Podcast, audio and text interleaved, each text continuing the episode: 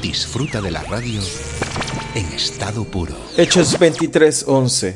Esa noche el Señor se le apareció a Pablo y le dijo, ten ánimo Pablo, así como has sido mi testigo aquí en Jerusalén, también debes predicar la buena noticia en Roma.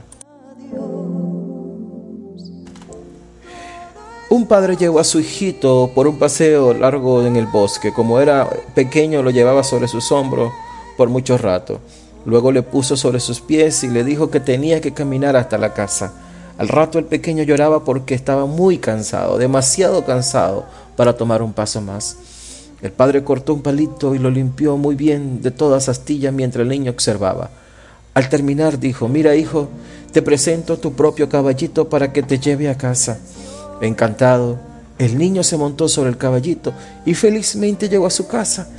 Y en casa dio vuelta por todo el jardín hasta que tuvo que ir a bañarse y acostarse, ya cansado.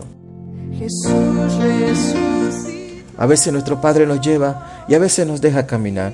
Y muchas veces creemos que ya no podemos más. Es cuando la palabra de Dios llega a través del Espíritu Santo susurrándonos con cariño en nuestro corazón cansado.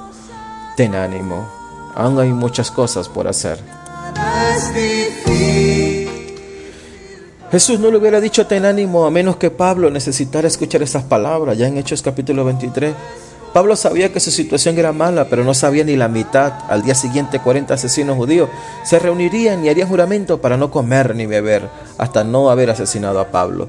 Pablo no sabía que esto sucedería, pero Jesús sí. Sin embargo, él le pudo decir a Pablo, ten ánimo, como se lo dijo al paralítico, como se lo dijo a la mujer, como se lo dijo a sus discípulos en el mar Galilea, como se lo dijo a sus discípulos ante la crucifixión. También le dice a Pablo en Hechos 23, 11, ten ánimo Pablo. Y a ti también te dice, ten ánimo. Hay muchas cosas por hacer.